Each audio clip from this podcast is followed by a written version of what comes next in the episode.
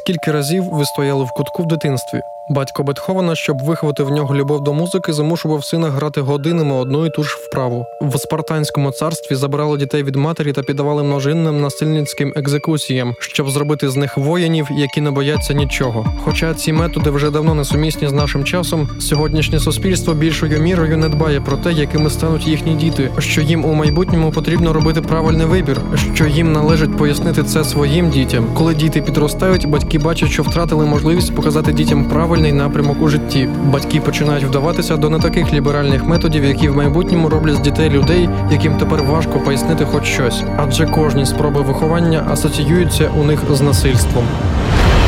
Тема сьогоднішньої програми трагедія виховання.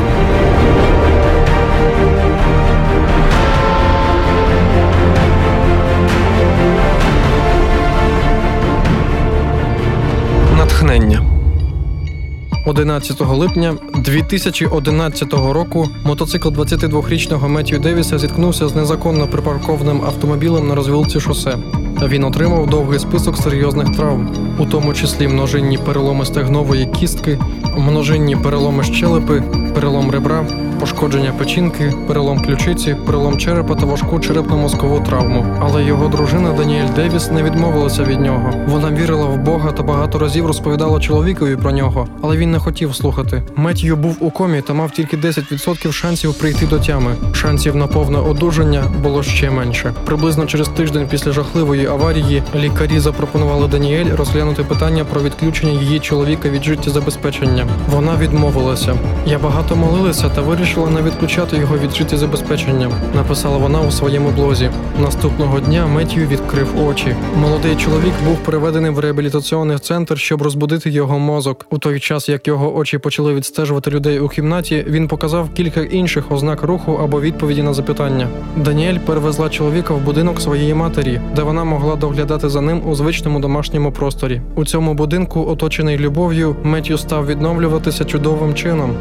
По-перше, він відновив декілька рухів кінцівками. Після трьох тижнів догляду дружини і тещі Меттью вийшов з коми та почав тримісячну реабілітаційну програму, яка складалася з тренування повсякденної мови, професійної та фізичної терапії. Однак він не міг згадати щонебудь з попередніх трьох років його життя, в тому числі його весілля з Даніель. Даніель знаходилася поруч та доглядала за чоловіком, який не пам'ятав її. Поступово Меттью закохався у свою дружину знову. Ти боролася за мене так сильно, і це причина того, що я сьогодні тут, сказав він Даніель. У квітні 2014 року Меттью зробив свої перші кроки самостійно.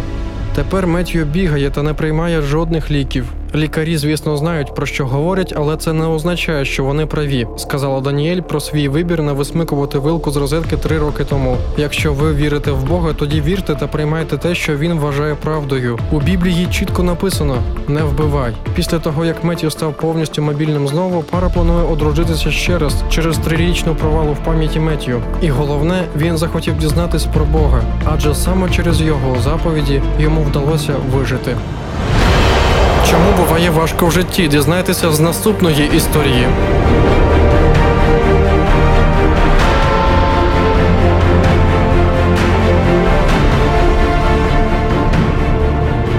Натхнення.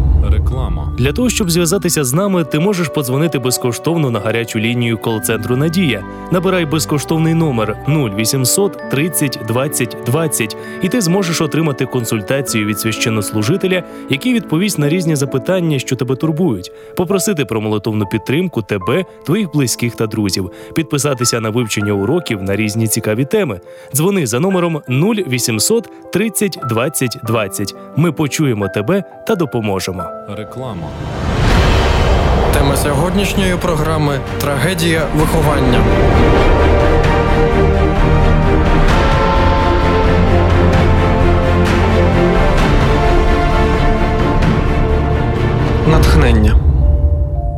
22 листопада 2004 року Євген сидів у ліжку. В його голові була одна думка: чому рівно два місяці тому він їхав в машині та сперечався з дружиною. Була ніч та слизька дорога. Він не помітив, як вантажівку, яка рухалася йому назустріч, занесло. Все, що він запам'ятав, це спалах світла в обличчя та крик дружини. Тепер йому не хотілося сперечатися. Трагічна п'ятниця залишила тільки фотографію його дружини на тумбочці поруч із інвалідним ліжком. Він не відчував своїх ніг з тих пір, як прокинувся у реанімації. Все, що він міг робити, це тільки думати та їсти лікарняні сніданки, обіди та вечері, які приносили рівно призначений час на одному і тому ж залізному підносі. В один день, коли йому поклали піднос на ноги, йому стало важко його тримати. Коли він прокинувся, нікого вже не було в палаті. Він тільки відчував тяжкість цієї їжі. Хоча це було дивно, адже вранці зазвичай дають тільки суп та компот. Він відкрив очі та побачив той самий суп та компот, але вони стояли на книзі.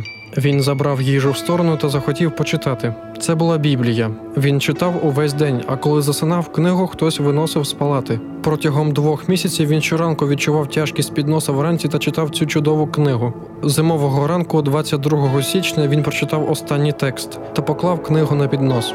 Важкий піднос стояв у нього на колінах, а сам Євген відкинувся на спинку ліжка та сидів, розмірковуючи про все, що відбувалося в його житті. Його дружина вже давно давала йому цю книгу, але він не хотів, вважав, що це не цікаво та нудно. Хто б міг подумати, що йому доведеться потрапити до лікарні та бути інвалідом, щоб почитати цю книгу. А головне, його дружині довелося померти, щоб він нарешті виконав її прохання. Але Євген тепер знав, що вона воскресне, коли Христос знову прийде на цю землю. Тепер в нього була надія. З його роздумів його вирвав телефонний дзвінок. Через підноса в нього вже навіть затекли ноги. Він підняв піднос, та йому стало легше, та він завмер. З першого дня, як йому приносили книгу, він відчув, що ногам важко. Він вже два місяці відчував свої ноги. Це була велика радість, але ще більше Євген був радий, що знайшов віру та надію на нове щасливе життя разом з його дружиною та разом з тим, хто одного разу його забере із земної долини випробувань в небесну країну щастя.